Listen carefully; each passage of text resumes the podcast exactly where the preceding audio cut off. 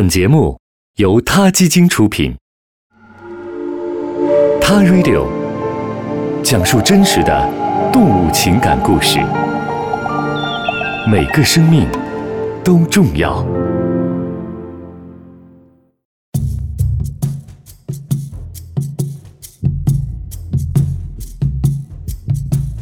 二零一二年，加拿大纪录片导演帕特里夏·西姆斯和大象野化基金会将那一年的八月十二日定为了世界大象日，呼吁人们关注身处困境的非洲象和亚洲象。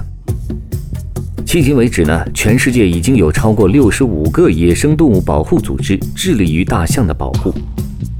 世界大象日前后，很多动物保护组织都在为大象发声。当谈大象的保护时，我们都在谈些什么呢？今天我们有幸请来了自然大学的胡春梅，请他来给大家详细的讲一讲和大象有关的那些事。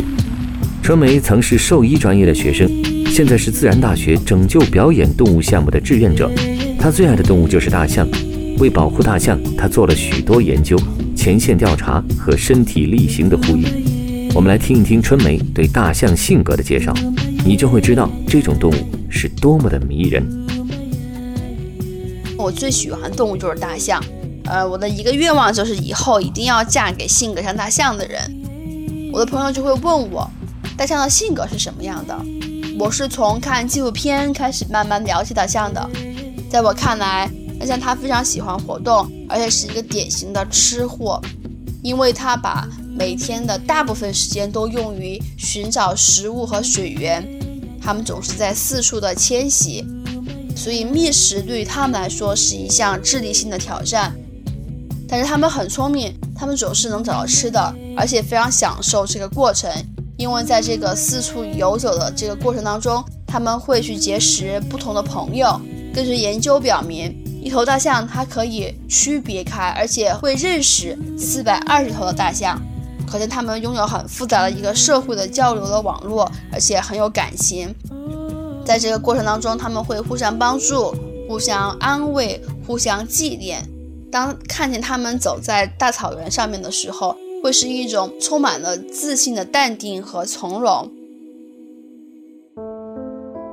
这样一种拥有复杂情感、高智商以及需要和自己的族群生活在一起的动物。却在全世界范围内遭受了难以想象的迫害。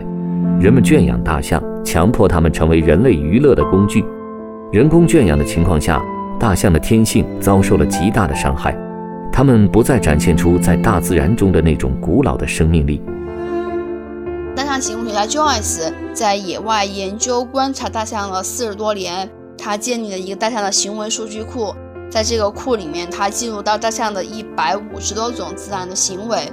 可是，如果和人工圈养下的大象进行对比的话，会发现平均下来，大象行为减少了一半以上，尤其是公象将会减少到约一百种的行为。也就是说，超过一半的天性都在人工圈养环境之下被泯灭掉了，甚至有的会展现出一些患有心理疾病的行为出现，比如说左右的摇晃、上下的颤动，不停的用象牙去摩擦栏杆。这些都表现出他们这是刻板行为，是由于孤独是一种行为的异常。有的大象甚至会展现出过度的攻击性。母象因为缺少育儿的经验，它们可能会杀死自己的小象。另外，人工圈养下的大象也会展现出一些身体的疾病，例如说消瘦、肥胖、呃足部的感染、骨髓炎、关节炎、结核病、疱疹病毒。不孕，这些都是一些身体上的疾病，但是有可能他们会被熟视无睹，或者是说根本没有能力去进行治疗。最近这几年来，越来越凸显出大象的问题。在二零一三年的时候，有一家动物园，它就是有一头表演大象，它最后就是死于这个脚部的问题。同时还有很多是用于表演，在这个表演结束之后，他们还会跟游客进行合影。这其中就存在一个很大的公共卫生的隐患，因为很多疾病是可以传染到人类的，结核病是其中最大的一个隐患。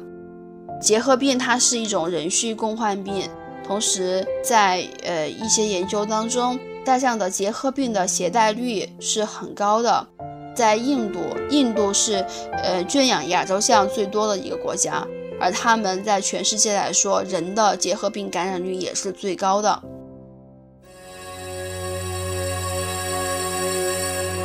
亚洲象被人工圈养，被强迫表演，而非洲象则因为象牙贸易而被残忍的杀害。非洲的津巴布韦是大象贸易最频繁的国家，由于津巴布韦的经济发展陷入困境。并受到外界制裁，政府对大象贸易的态度十分冷漠，甚至宣称大象的存在已经严重威胁到了当地农业的正常运作。津巴布韦政府打着为野生动物保护筹集资金的幌子，公然支持捕猎大象和国家间的象牙贸易。除了非洲象牙，非洲小象也被强迫离开族群，来到中国，尽管它们并不适合在亚洲大陆上生存。在七月初的时候，也有消息说，广州某动物园从津巴布韦引进了二十四头非洲小象。我们志愿者也去了广州进行调查，发现非洲小象身体上都是各种伤痕，生活空间特别狭窄，没有食物，没有饮水，没有遮阳的地方，互相交流也很困难，基本的生活福利没有办法得到保障的。而且更悲惨的是，经过多方的确认，我们只看到了二十三头小象，也就是说，有可能有一头小象已经在外界都不知道的情况下已经死亡了。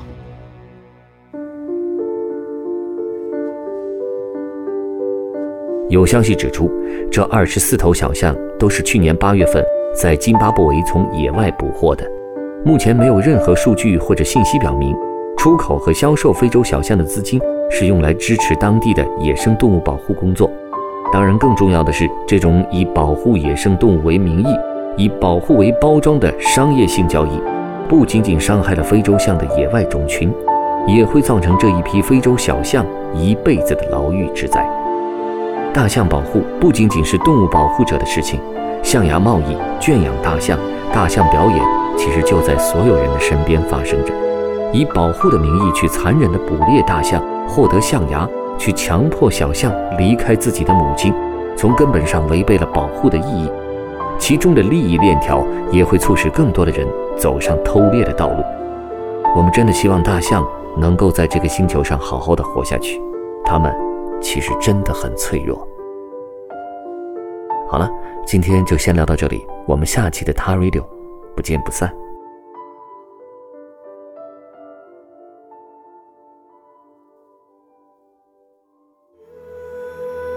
他 Radio，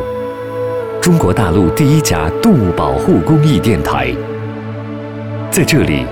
我们讲述动物的喜怒哀乐，尊重生命，善待动物。他的世界，因你而不同。